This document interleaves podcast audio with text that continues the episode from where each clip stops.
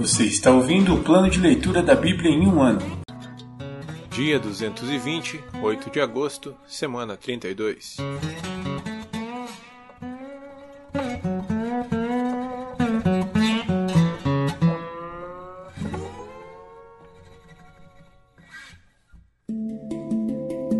Novo Testamento. Segunda carta aos Coríntios, capítulo 9. A oferta para os irmãos em Jerusalém. Na verdade, quanto a esse serviço ao povo santo, não preciso lhes escrever. Sei quanto estão ansiosos para ajudar e expressei às igrejas da Macedônia meu orgulho de que vocês, na Acaia, estão prontos para enviar uma oferta desde o ano passado. De fato, foi sua dedicação que incentivou muitos a também contribuir. Ainda assim, envio esses irmãos para me certificar de que vocês estão preparados, como tenho dito a eles. Não quero elogiar vocês sem razão. Que vexame seria para nós, e ainda mais para vocês, se alguns macedônios chegassem comigo e descobrissem que vocês não estão preparados, depois de tudo que eu disse a eles. Portanto, considerei apropriado enviar esses irmãos antes de mim. Eles cuidarão para que a oferta que vocês prometeram esteja pronta. Que seja, porém, uma oferta voluntária, e não entregue de má vontade. Lembrem-se, quem lança apenas algumas sementes obtém uma colheita pequena, mas quem semeia com fartura obtém uma colheita farta. Cada um deve decidir em seu coração quanto dar. Não contribuam com relutância ou por obrigação, pois Deus ama quem dá com alegria. Deus é capaz de lhes conceder todo tipo de bênçãos, para que, em todo tempo, vocês tenham tudo de que precisam e muito mais ainda, para repartir com outros. Como dizem as Escrituras: Compartilha generosamente com os necessitados. Seus atos de justiça serão lembrados para sempre pois é Deus quem supre a semente para o que semeia e depois o pão para seu alimento. Da mesma forma, ele proverá e multiplicará sua semente e produzirá por meio de vocês muitos frutos de justiça. Em tudo vocês serão enriquecidos a fim de que possam ser sempre generosos. E quando levarmos sua oferta para aqueles que precisam dela, eles darão graças a Deus. Logo, duas coisas boas resultarão desse ministério de auxílio as necessidades do povo santo serão supridas e eles expressarão com alegria sua gratidão a Deus. Como resultado do serviço de vocês, eles darão glória a Deus, pois sua generosidade com eles e com todos os que creem mostrará que vocês são obedientes às boas novas de Cristo. E eles orarão por vocês com profundo afeto, por causa da graça transbordante que Deus concedeu a vocês. Graças a Deus por essa dádiva tão maravilhosa que nem as palavras conseguem expressar.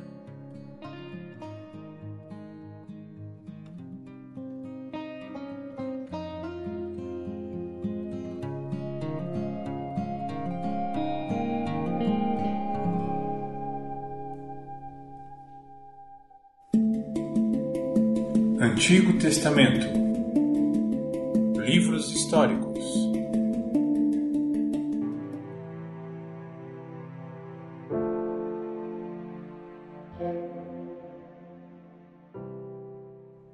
Segundo livro dos Reis, capítulo 22 Josias reina em Judá.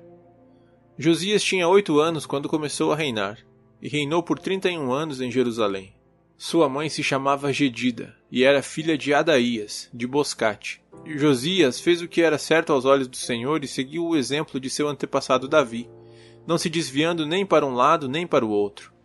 No décimo oitavo ano de seu reinado, o rei Josias enviou Safã, secretário da corte, filho de Azalias, filho de Mesulão, ao templo do Senhor. Disse-lhe: Vá ao sumo sacerdote Ilquias e peça-lhe que pese a prata que os guardas das portas recolheram do povo no templo do Senhor. Entregue a prata aos homens encarregados de supervisionar a reforma do templo. Eles a usarão para pagar os trabalhadores que farão reparos no templo do Senhor. Precisarão de carpinteiros, construtores e pedreiros. Também deverão comprar a madeira e as pedras cortadas necessárias para os reparos no templo. Contudo, não exige que os supervisores prestem contas do valor que receberam, pois são homens de confiança, e Uquias encontra a lei de Deus. O sumo sacerdote Uquias disse a Safã, secretário da corte: Encontrei o livro da lei no templo do Senhor. E Uquias entregou o livro a Safã, que o leu. Safã voltou ao rei e relatou: Seus oficiais entregaram a prata recolhida no templo do Senhor aos trabalhadores e supervisores no templo. Safã também disse ao rei: O sacerdote Ilquias me entregou um livro.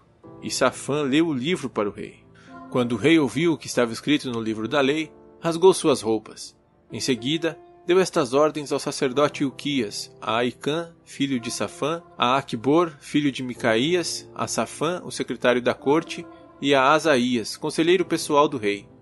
Vão consultar o Senhor por mim, pelo povo e por todo Judá. Perguntem a respeito das palavras escritas neste livro que foi encontrado. A grande ira do Senhor arde contra nós, pois nossos antepassados não obedeceram às palavras deste livro. Eles não fizeram tudo o que ele diz que devemos fazer. Então os sacerdotes Ilquias, Aicã, Aquibor, Safã e Asaías foram ao bairro novo de Jerusalém consultar a profetisa Uda. Ela era esposa de Salum, filho de Tikvá, filho de Arás, responsável pelo guarda-roupa do templo. Ela lhes disse: O Senhor, o Deus de Israel, falou: Voltem e digam ao homem que os enviou, que assim diz o Senhor: Trarei desgraça sobre esta cidade e sobre seus habitantes Todas as palavras escritas no livro que o rei de Judá leu se cumprirão, pois meu povo me abandonou e queimou incenso a outros deuses, e estou grandemente irado com eles por tudo que fizeram. Minha ira arderá contra este lugar e não será apagada. Mas vão ao rei de Judá que os enviou para consultarem o Senhor e digam-lhe que assim diz o Senhor a respeito da mensagem que acabaram de ouvir. Você se arrependeu e se humilhou diante do Senhor quando ouviu o que eu disse contra esta cidade e contra seus habitantes que esta terra seria amaldiçoada e se tornaria desolada. Você rasgou as roupas e chorou diante de mim, e eu certamente o ouvi, diz o Senhor. Portanto, só enviarei a calamidade anunciada depois que você tiver se reunido a seus antepassados e tiver sido sepultado em paz. Você não verá a desgraça que trarei sobre essa cidade. Então eles levaram a mensagem ao rei. Segundo o livro dos Reis, capítulo 23, versículos do 1 ao 34. As reformas religiosas de Josias. Josias mandou chamar todas as autoridades de Judá e de Jerusalém. Então o rei subiu ao templo do Senhor com os sacerdotes e os profetas e com todo o povo de Judá e de Jerusalém, dos mais simples até os mais importantes. Leu para eles todo o livro da aliança encontrado no templo do Senhor. O rei ficou em pé no lugar de honra junto à coluna e renovou a aliança na presença do Senhor. Comprometeu-se a obedecer ao Senhor e a cumprir seus mandamentos, preceitos e decretos de todo o coração e de toda a alma. Confirmou, desse modo, os termos da aliança escritos no livro, e todo o povo se comprometeu com a aliança. Em seguida, o rei deu ordens ao sumo sacerdote Ilquias, aos sacerdotes auxiliares e aos guardas das portas do templo para que removessem do templo do Senhor todos os utensílios usados para o culto a Baal, a Azerá e a todos os astros do céu mandou queimar tudo fora de Jerusalém, nos terraços do vale de Cedron, e levou as cinzas para Betel. Eliminou os sacerdotes idólatras nomeados por reis anteriores de Judá, pois haviam oferecido sacrifícios nos santuários idólatras em todo o território de Judá e nos arredores de Jerusalém. Também haviam oferecido sacrifícios a Baal, ao sol, à lua, às constelações e a todos os astros dos céus Removeu do templo do Senhor o poste de Azerá e o levou para fora de Jerusalém, para o vale de Cedron, onde o queimou. Depois, moeu as cinzas do poste e lançou o pó sobre os túmulos do povo. Também demoliu os alojamentos dos prostitutos e das prostitutas cultuais dentro do templo do Senhor, onde as mulheres teciam enfeites para o poste de Azerá. Josias trouxe para Jerusalém todos os sacerdotes que moravam em outras cidades de Judá profanou os santuários idólatras onde haviam queimado incenso, desde Geba até Bérseba. Destruiu os santuários na entrada da porta de Josué, governador de Jerusalém, à esquerda de quem entra pela porta da cidade. Os sacerdotes que haviam servido nos santuários idólatras não tinham permissão de servir no altar do Senhor, em Jerusalém, mas podiam comer dos pães sem fermento junto com os outros sacerdotes. O rei profanou o altar de Tofete, no vale de Ben-Enon, a fim de que ninguém mais pudesse usá-lo para sacrificar no fogo um filho ou uma filha como oferta a Moloque. Removeu da entrada do templo do Senhor as estátuas de cavalos que os reis anteriores de Judá haviam dedicado ao sol. Ficavam perto do alojamento do eunuco Natameleque, oficial do templo.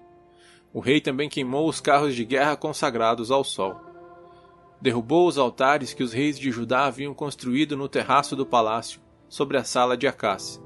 Destruiu os altares que Manassés havia construído nos dois pátios do templo do Senhor. Despedaçou-os e espalhou o entulho no vale de Cedron. O rei também profanou os santuários idólatras a leste de Jerusalém, ao sul do Monte da Corrupção, que Salomão, rei de Israel, havia construído para Astarote, a repulsiva deusa dos Sidônios, e para Camos, o repulsivo deus dos Moabitas, e para Moloque, o repugnante deus dos Amonitas. Fez em pedaços as colunas sagradas e cortou os postes de Azerá. Depois espalhou sobre eles ossos humanos.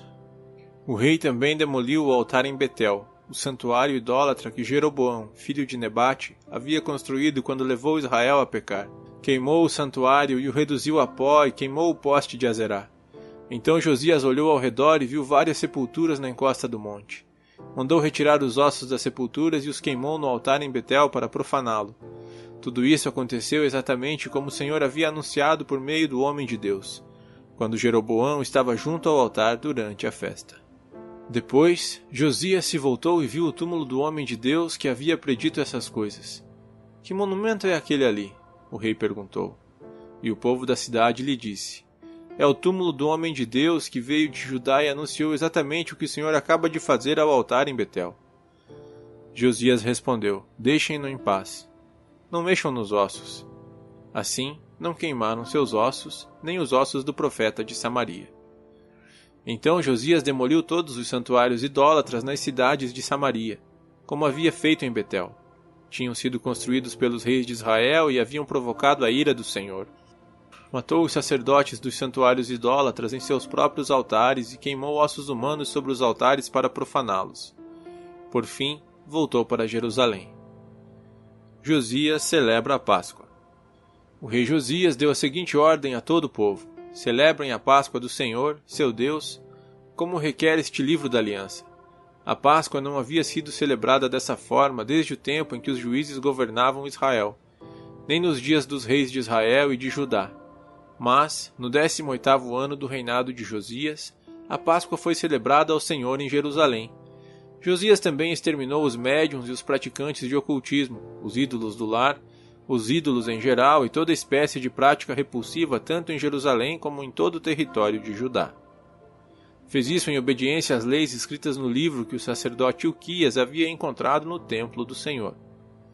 Nunca antes houve um rei como Josias, que se voltasse para o Senhor de todo o coração, de toda a alma e de todas as forças, e obedecesse a toda a lei de Moisés. E nunca mais houve um rei como ele. Ainda assim, o Senhor continuou grandemente irado contra Judá, por causa de todas as coisas que Manassés havia feito para provocá-lo. Pois o Senhor disse: Também expulsarei Judá de minha presença, como expulsei Israel. E rejeitarei Jerusalém, a cidade que escolhi, e o templo onde meu nome deveria ser honrado. Os demais acontecimentos do reinado de Josias e tudo o que ele fez estão registrados no livro da história dos reis de Judá. Durante o reinado de Josias, o faraó Neco, rei do Egito, foi ao rio Eufrates dar apoio ao rei da Assíria. O rei Josias e seu exército saíram para lutar contra ele, mas o faraó o matou quando se enfrentaram em Meguido. Os oficiais de Josias levaram seu corpo de volta num carro, de Meguido para Jerusalém, e o sepultaram em seu próprio túmulo. Então o povo ungiu Jeoacás, filho de Josias, e o proclamou rei. Jeoacás reina em Judá. Jeoacás tinha 23 anos quando começou a reinar, e reinou em Jerusalém por três meses. Sua mãe se chamava Amutal e era filha de Jeremias de Libna. Fez o que era mal aos olhos do Senhor, como seus antepassados. O faraó Neco prendeu Jeoacás em Ribla, na terra de Amate, para impedir que reinasse em Jerusalém. Também exigiu que Judá pagasse um tributo de 3.500 quilos de prata e 35 quilos de ouro. Jeoaquim reina em Judá. Em seguida, o faraó Neco escolheu Eliaquim, outro filho de Josias, como sucessor de seu pai e mudou o nome dele para Jeoaquim. Jeoacás foi levado como prisioneiro para o Egito, onde morreu.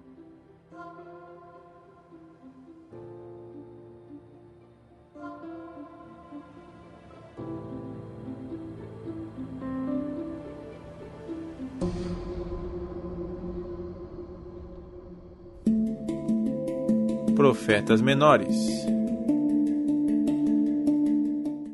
Livro de Naum, capítulo 3 Julgamento do Senhor contra Nínive. Que aflição espera Nínive, cidade de homicídio e mentiras. É cheia de riquezas tomadas à força e nunca lhe faltam vítimas. Ouçam o estalo de chicotes, o estrondo de rodas. Os cavalos vêm galopando e os carros de guerra sacodem sem parar. Vejam as espadas faiscantes e as lanças reluzentes quando passa a cavalaria. Há incontáveis mortos, montes de cadáveres. Os corpos são tantos que os vivos neles tropeçam. Tudo isso porque Nínive, prostituta bela, dona de encantamentos mortais, seduziu as nações com sua beleza. Ensinou a elas sua magia e enfeitiçou gente de toda parte. Sou seu inimigo, diz o Senhor dos Exércitos. Agora levantarei suas vestes e mostrarei às nações sua nudez e vergonha. Cobrirei você de sujeira e mostrarei ao mundo como é desprezível. Todos que a virem se afastarão e dirão: Nínive está arruinada. Onde estão os que choram por ela? Alguém lamentará sua destruição? Acaso você é melhor que a cidade de Tebas, situada junto ao rio Nilo e cercada de água? Por todos os lados era protegida pelo rio, e as águas eram seus muros. A Etiópia e a terra do Egito lhe davam apoio ilimitado. A nação de Puti e a Líbia estavam entre seus aliados, e, no entanto, Tebas foi conquistada e seus habitantes levados como escravos. Seus bebês foram lançados com violência contra as pedras nas ruas. Soldados tiraram sortes para decidir quem levaria oficiais egípcios como servos. Todos os seus líderes foram acorrentados. E você, Nínive, também tropeçará como um bêbado e se esconderá de medo do inimigo que ataca. Todas as suas fortalezas cairão, serão devoradas como figos maduros que caem na boca de quem sacode a árvore.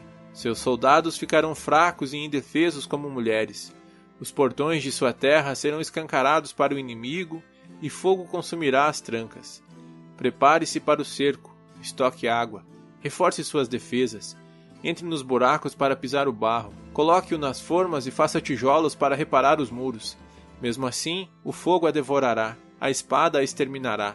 O inimigo a consumirá como gafanhotos que devoram tudo pela frente. Mesmo que você se multiplique como gafanhotos, não haverá como escapar. Seus comerciantes se tornaram mais numerosos que as estrelas do céu. Mas, como nuvem de gafanhotos, devastam a terra e voam para longe. Seus guardas e oficiais também são como gafanhotos, que se ajuntam sobre os muros nos dias frios. Mas, como gafanhotos que voam embora quando o sol aparece, todos vão para longe e desaparecem. Seus líderes dormem, ó rei assírio. Seus nobres estão mortos, estendidos no pó. Seu povo está espalhado pelos montes, e não há quem os reúna. Não há cura para sua ferida, ela é mortal. Todos que ouvirem sobre sua destruição baterão palmas de alegria. Onde se poderá encontrar alguém que não sofreu com sua constante crueldade?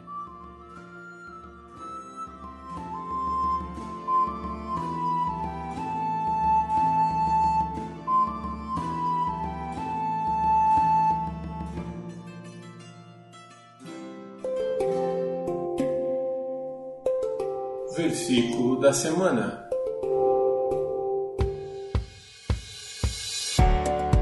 No princípio era o Verbo, e o Verbo estava com Deus, e o Verbo era Deus. João 1:1. No princípio era o Verbo, e o Verbo estava com Deus, e o Verbo era Deus. João 1:1. No princípio era o Verbo, e o Verbo estava com Deus, e o Verbo era Deus. João 1:1.